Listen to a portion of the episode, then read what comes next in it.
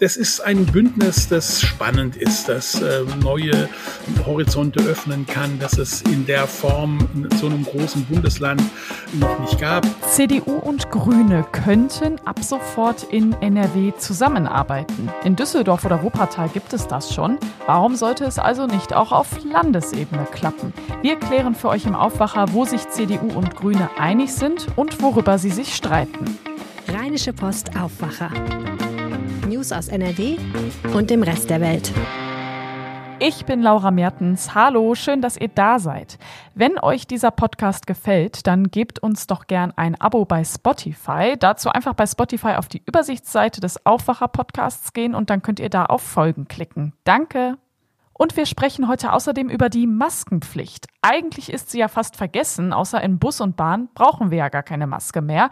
Das könnte sich im Herbst aber wieder ändern. Wer regiert jetzt in NRW? Das ist ja wirklich die große wichtige Frage nach der Landtagswahl. Aber eigentlich war ja schon am frühen Sonntagabend klar, okay, die CDU ist eigentlich große Gewinnerin dieser Wahl, die Grünen wachsen zumindest und die SPD stürzt leider ab. Deshalb ist vor allem die schwarz-grüne Koalition im Gespräch. Aber kann das überhaupt klappen? Mein Kollege Martin Kessler hat die Landtagswahlergebnisse für die Rheinische Post analysiert. Hi Martin. Hallo Laura. CDU und Grüne sollen jetzt also zusammenarbeiten. Kann das überhaupt klappen? Das wäre noch vor zehn Jahren fast undenkbar gewesen, weil die Grünen hier in Nordrhein-Westfalen eher links sind ähm, und die CDU eigentlich zerstritten ist zwischen einem Wirtschaftsflügel und einem eher sozialeren Flügel. Aber jetzt sieht es ähm, deutlich besser aus. Beide Parteien bezeichnen sich als Sieger und beide haben auch schon im Wahlkampf signalisiert, zumindest die Führungen, dass sie sich eine Zusammenarbeit vorstellen können und auch bei der Runde der Spitzenkandidaten im WDR gestern war deutlich zu merken, dass sich der Spitzenkandidat der CDU, Hendrik Wüst, der amtierende Ministerpräsident, und Mona Neubauer, die Spitzenkandidatin der Grünen, ähm, zumindest sich nicht kritisiert haben. Wenn wir das mal versuchen, so ein bisschen konkreter zu machen, auch so ein bisschen auf das zu schauen, wofür die Parteien stehen. Wie nah sind die sich und wo gibt es überhaupt Schnittmengen zwischen CDU und Grüne? Ich glaube, eine Schnittmenge ähm, gibt es vor allem bei dem Zusammenwirken zwischen Wirtschaft und Ökologie oder Klimaschutz. Das ist für beide Parteien wichtig. Anders als die SPD sagt ähm, Hendrik Wüst, der Ministerpräsident, dass er sich einen Kohleausstieg schon vorher, also im Jahr 2030, vorstellen kann. Das wollen auch die Grünen. Ich glaube, das ist die größte Schnittmenge und die ist nicht unwichtig. Das dürfte eines der ganz zentralen Themen ähm, der der kommenden Legislaturperiode sein. Trotzdem haben wir auf der anderen Seite ja auch Streitpunkte oder zumindest Herausforderungen. Was ist da für dich so am bedeutendsten? Ja, da gibt's eine ganze Menge und das macht das Ganze natürlich auch entsprechend schwierig. In der Bildungspolitik möchten die Grünen, dass die, der Unterricht in den Klassen länger zusammen ist, also nicht nur vier Jahre wie jetzt in der Grundschule, ähm, sondern länger dann in der inneren Sicherheit. Ähm, da sind die Grünen gegen zum Beispiel Videoüberwachung, gegen Taser-Ausstattung. Ähm, da die CDU will dagegen vor allem Polizisten einstellen und will die dann auch entsprechend ausrüsten lassen. Ich sehe auch einen Unterschied im Verkehr. Da wollen die Grünen ein generelles Tempo 30 innerhalb von geschlossenen Ortschaften. Ähm, das will die CDU auf keinen Fall. Ähm, und auch beim Wohnen ähm, setzt die CDU eher die Akzente auf den Erwerb von Eigenheimen von Familien. Und das ist für die Grünen ein rotes Tuch. Sie wollen vor allem eine Mietpreisbremse und möchten sehr viele Sozialwohnungen bauen. Kommen wir mal nochmal zu den beiden Personen im Fokus, sag ich mal, zurück. Also die Spitzenkandidatin der Grünen, Mona Neubauer, und der Spitzenkandidat der CDU, Hendrik Wüst. Wie haben die beiden sich denn jetzt präsentiert, auch vor dem Hintergrund, dass eine schwarz-grüne Koalition so im Gespräch ist? Im Wahlkampf ähm, haben sie sich auffällig geschont. Ansonsten beim Wahlabend oder seit dem Wahlabend ähm, merkt man, dass die beiden versuchen, miteinander auszukommen. Ähm, das geht bis hin, dass äh, Frau Neubauer ähm, eigentlich die, so die Themen präsentieren kann, die für die Grünen wichtig sind und Wüst hält sich total zurück. Die beiden scheinen sich zu verstehen und die beiden scheinen auch bereit zu sein, eine politische Kooperation grundsätzlich einzugehen gehen. Ob es dann am Ende so ist, das wird man sehen. Mir ist noch persönlich ein Zitat von Hendrik Wüst jetzt im Nachgang an die Wahl äh, im Kopf geblieben. Er sagte, wir wollen die Versöhnung von Klimaschutz und Industrieland. Das geht ja auch so ein bisschen in die Richtung, was du eingangs gesagt hast, wo die beiden Parteien vielleicht Schnittmengen haben. Was genau meint denn Hendrik Wüst damit? Ja, das kann man so etwas als die Überschrift über die schwarz-grüne Koalition sehen, da, wo sich dann die ähm, CDU so eher als Sachwalterin der Industrie- und Wirtschaftsinteressen sieht und die Grünen natürlich vorwärts drängen in Richtung ökologischen Umbau. Aber das Thema ist auch, also das Ökologiethema ist auch für die CDU wichtig und eine vernünftige Wirtschaftspartei zu sein, ist auch für Mona Neubauer und große Teile der Grünen wichtig. In Teilen hat diese Partei, die Grünen, ihren Frieden mit der Wirtschaft und der Industrie gemacht. Mona Neubauer war ein gern gesehener Gast. Ich habe so, sogar selber mal eine Veranstaltung moderiert bei Industrie- und Handelskammern, bei Arbeitgeberverbänden, bei Wirtschaftsverbänden. Also insofern glaube ich, ähm, dass das funktioniert und man darf nicht vergessen, Nordrhein-Westfalen ist ein Industrieland, noch immer, auch wenn, auch wenn es stark in Richtung Dienstleistungen geht. Es ist sehr wirtschaftsstark, ähm, auch wenn der, die Bedeutung zuletzt abgenommen hat. Also insofern ist Nordrhein-Westfalen eigentlich dafür prädestiniert, zu zeigen, dass Ökologie und Ökonomie, wie so schön heißt, also Industrieland und Klimawandel auch Hand in Hand geben können. Aber es ist natürlich eine Überschrift, die mit Leben gefüllt werden muss und dass, dass es da auch Hindernisse, Schwierigkeiten und auch Interessengegensätze gibt, das darf man nicht kleinreden. Trotzdem ist das ja nicht die einzige Option im Raum. Auch die Ampel könnte funktionieren. Die gibt es ja auch bundesweit, aber NRW war ja eher konträr immer zum Bund in der Vergangenheit. Was glaubst du, warum hat die Ampel vielleicht hier weniger eine Chance? Ja, also ich würde es vielleicht ein bisschen relativieren. Das ähm, Nordrhein-Westfalen war auch immer so ein bisschen ein Frontrunner, ne? Also war so ein bisschen das Land, wo neue Dinge ausprobiert wurden. Das gilt für die sozialliberale Koalition. Die Älteren werden sich noch erinnern. Das galt für Rot-Grün 1998 äh, und das könnte jetzt natürlich auch für Schwarz-Grün gelten. Die äh, Ampelkoalition ist akzeptiert in der Bevölkerung, aber es hat halt nicht funktioniert, das eins zu eins auf Nordrhein-Westfalen zu übertragen, weil sowohl die FDP als auch die SPD geschwächelt hat. Es waren natürlich auch landespolitische ähm, Themen im Vordergrund. Man denke nur an die Schulpolitik. Ähm, natürlich wird die SPD, das merkt man jetzt auch, versuchen, nochmal das Ampelbündnis irgendwie zu revitalisieren.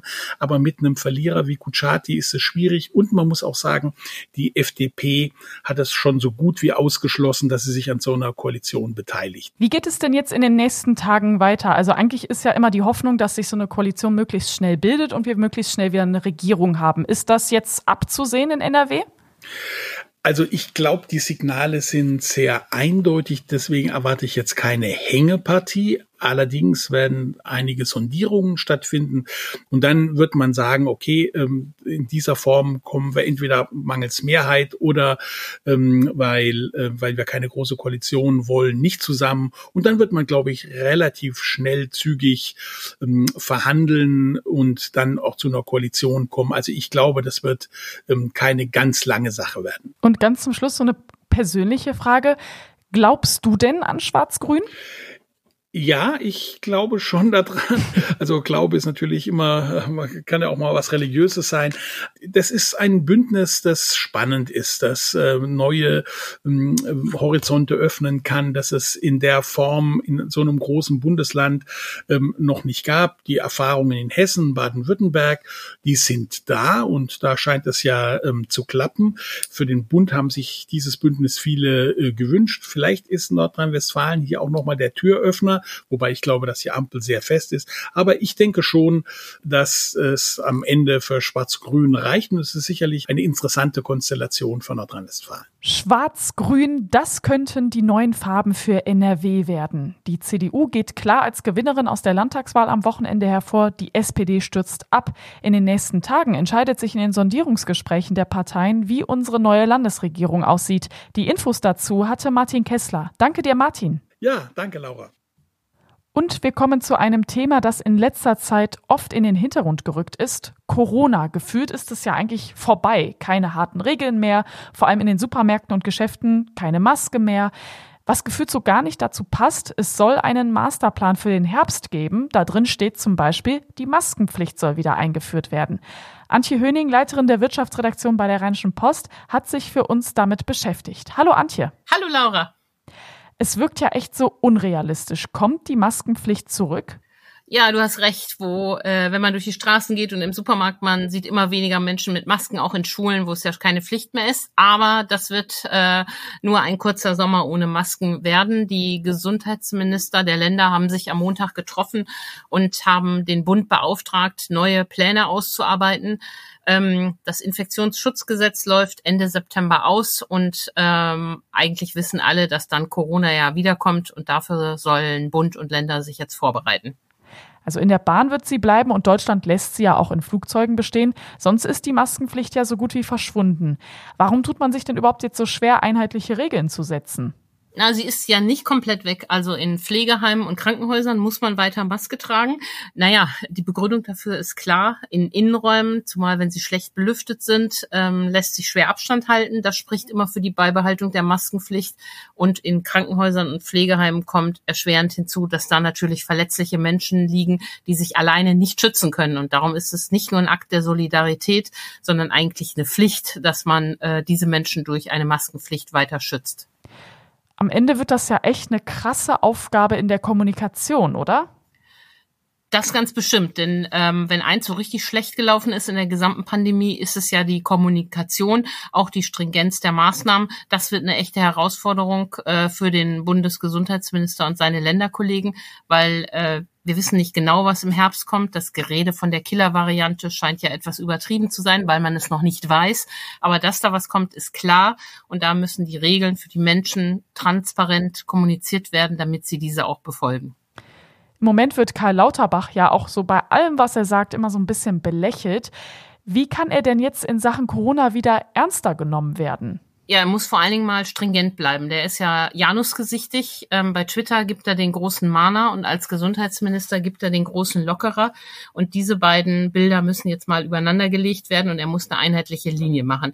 Man kann ja jetzt über den Sommer sicher in vielen Bereichen lockern, aber man muss dann gleich klar sagen, im Herbst wird was anderes kommen und man muss rechtzeitig auf die Bremse treten. Dazu gehören übrigens auch die Rückkehr von 2G und 3G-Regeln, weil es geht ja nach wie vor nicht an, dass wir verschärfte Maßnahmen für alle Lockdown in Kauf nehmen, weil wir nicht bereit sind, Ungeimpfte ein bisschen fernzuhalten, weil sie einfach eine Gefahr ähm, weiterhin darstellen. Meine letzte Boosterimpfung, die ist jetzt auch schon wieder ein bisschen her. Glaubst du, dass es dieses Jahr nochmal Gespräche über weitere Boosterimpfungen geben wird? Auf jeden Fall. Auch du wirst dich noch boostern lassen. Es gibt ja äh, eine spannende Debatte, ähm, für welche Altersgruppen das sein muss, wer das braucht. Klar scheint schon zu sein, Risikogruppen und ältere äh, Patienten werden ähm, womöglich gar eine fünfte Impfung brauchen. Aber bei den bisherigen Impfungen ist es ja so, nach, dass nach wenigen Monaten eben leider der Schutz zumindest vor Infektionen stark heruntergeht. Und ich glaube, wir werden im Herbst wieder über eine breite Booster-Kampagne reden. Danke, Antje Höning. Vielen Dank. Den Artikel dazu packe ich euch in die Show Notes. Das wird heute außerdem wichtig. Die Landtagsfraktionen treffen sich heute zu weiteren konstituierenden Sitzungen nach der Wahl. SPD, Grüne und CDU beraten sich am Vormittag. Die FDP hatte ihre erste Sitzung bereits am Abend. Die Verteidigungsminister der EU besprechen sich heute in Brüssel. Neben dem Krieg in der Ukraine geht es auch um die Lage in Mali und um ein neues sicherheitspolitisches Konzept für die EU. In Bad Kreuznach wird heute der Prozess gegen den Mann fortgesetzt, der einen Tankstellenmitarbeiter nach einem Streit um die Maskenpflicht getötet haben soll. Die Tat ist mittlerweile etwa ein halbes Jahr her. Und zum Schluss schauen wir aufs Wetter. Wir bekommen noch so die letzten Reste heute vom schlechten Wetter mit. Vereinzelt gibt es Regenschauer und Gewitter. Ansonsten heute Sonne und Wolken im Wechsel bis 27 Grad. Nachts geht's im Bergland runter auf 7 Grad. Morgen dann wieder Sommerwetter, sehr sonnig und trocken bei bis zu über 30 Grad. Und das war der Aufwacher vom 17. Mai mit mir, Laura Mertens. Schön, dass ihr mit dabei wart. Bis dann. Ciao. Mehr Nachrichten aus NRW gibt's jederzeit auf RP Online. rp-online.de